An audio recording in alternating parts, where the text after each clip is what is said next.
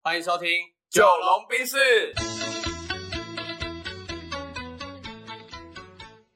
我是九零后我是，阿龙，那这一集呢，一样我来选一下好了。好对对对，就是刚好，呃，之前看书的时候看到一个无知的四个阶段，无知的四个阶段，就是在讲很多人很无知，对，然后很欠骂，然后我觉得台很多那种很会念书的很厉害，还可以把这种东西拆成四个阶段，OK 无知就无知。可是我看完之后，我也我也觉得，哎，蛮有道理的。嗯哼，对，所以我来分享一下这四个阶段啊，我会慢慢讲，让大家脑中呢就是思考一下下。好，你然也后我听一再下跟你讨论一下我的想法。，对好，OK，第一个叫做不自知的无能，不自知的无能，OK，第二个叫做自知的无能，嗯哼，好，第三个叫做自知的有能力，嗯，第四个叫做不自知的有能力。所以如果把它分成四象限的话，那 X 轴是自知或不自知，对然后 Y 象限是有能力或无能力，对然后对来对四个来交叉对组合对对对，排列嗯，OK，对，那我们就从第一个，我再讲一次哦，不自不自知的无能，不知道自己无能。就是两个都佛啦，对对对，嘿嘿，然后第二个是知道自己无能，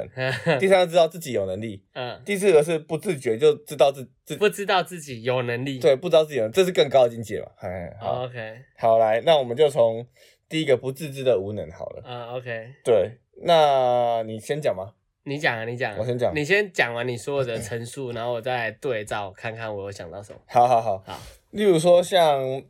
例如说我一开始接触，我记得我在前几集有讲过，我一开始接触健身的时候就觉得自己干很屌，嗯我觉得到时候跟人家说，哎、我会卧推什么什么的，嗯，很会讲一些专有名词。对，可是对一对对那些真的专业人来说，靠，你真的不要在那边美 p o k e p o k 这样对，子。就嗯会几根毛而已。对，啊，在那边吹这样子。那那时候我不知道自己真的无能，我还没有进入，我还我还不知道这个健身产业里面到底有多深奥。嗯对对对对对，嗨，所以我觉得不自知的无能。嗯嘿，然后练了一段时间之后呢，就是知道自己，哎，真的，你知道，因为健身一开始会有甜蜜期，你的重量可以往上拉的比较快，哼，应该说那段时间你不管怎么练，你就会很快的进步。对，然后你的你的不管是肌肉也会比较胀啊，或者什么看起来也比较好，但是你会有一段很卡的时间，嗯，就是停滞期啊。对，停滞期，嗨，然后那时候就会进到自知的无能，嗯对，然后接下来你会有一些训练的方法，比较科学化的方式，比较有策略的去管理自己，所以你会开始又有一些突破跟进步了，所以这个叫做自知的有能力。嗯哎，我开始知道自己为什么会进步了，嗯对吗？然后这个是不知不自知的有能力，嗯也就是说，呃，例如说我可能在做其他的运动训练的时候，我也可以，哎，怎么这么快就上手了？或是二手，我我我进入的速度跟门槛比别人还快嗯哦，可能是因为我前面，例如说对健身的累积，所以让我对一些，例如说训练动作是可以相对的不会受伤，嗯，会学得更快的。那你可能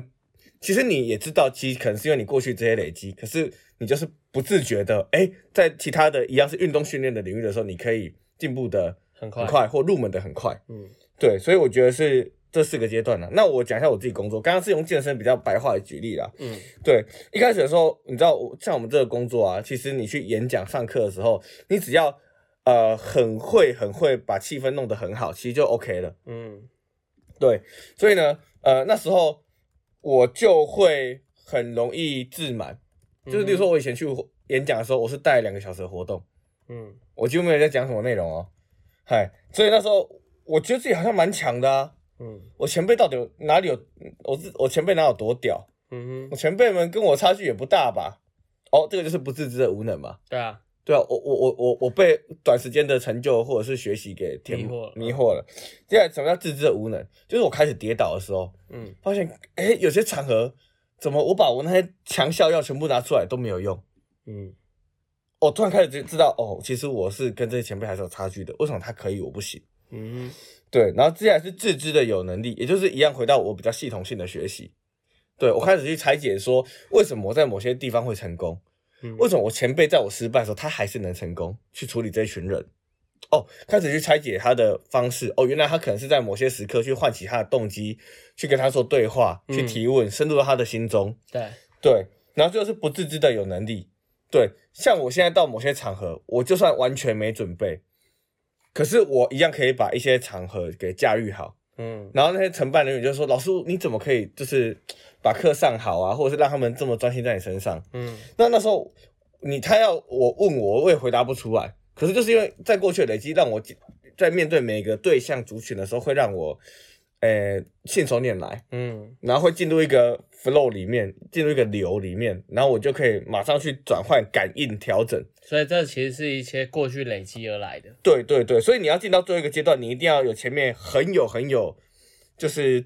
知觉的去累积。嗯，对对，这个是骗不了人的，因为最后就是比反应跟直觉，嗯对，这样子。嗨，所以这是 OK 我的工作。所以你是从四个角度或者四个阶段来去分享这件事情。对，然后我我我也分享，就是我之前在一些呃书籍上看到的这类型的主题这样。然后其实我那时候印象很深刻，他说当一个人呢、无知到一个程度的时候，嗯就无知到很无知的时候，他连自己是无知的都不知道。嗯嗯嗯嗯，嗯所以我们常常会气那一些妈的白痴一样的那种很无知的人，然后很生气。其实他们也觉得很无辜，因为他们根本不知道。对对对。对对对对对对，所以其实我们根本没有必要，去跟人家吵架或干嘛？或者对对对，因为他根本也不知道自己是无知的。对，对，然后其实还有一个很有趣的心理现象，就是第一个是无知的人，他太无知的话，会连自己都不知道自己是无知的这样。嗯啊，第二个很有趣的心理现象是，大部分的人会高估自己，嗯然后对大部分我们都会觉得我们大家大家都是谦虚的啊，但其实我们都是高估自己的。嗯从一些有趣的案例哈，我想想一下哦、呃，你有没有买过那种刮刮乐的经验？有。那你买刮刮乐的时候，老板拿给你，你会用还是你会自己选一张？我我其实是会叫随便帮我选号，他会叫你随便上面选，但是大部分的人可能都会自己嗯想要自己选。挑，哈，为什么？因为就是是觉得肯定会中吧，这次对会中，然后吧，就是你高估你自己，嗯，你会觉得老板拿给你的不好，你自己挑的更好，这就是高估自己。对，对，那反过来呢？大部分的人是这样，可是强者他们容易低估自己，哦对对他们反而会觉得，哎、自己应该没有那么厉害吧？可是靠背他们就是那么厉害，对对对，所以你会发现很多地方就是一个思想上的差异而已。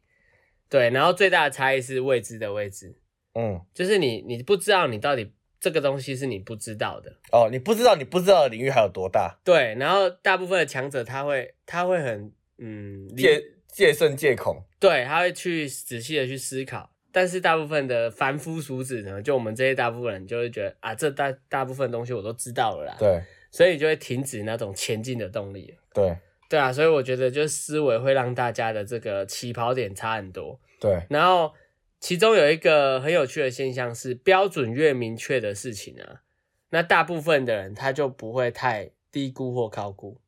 哦，所以你会发现有一些很容易出问题的呃地方都是标准不够明确。嗯举例来说，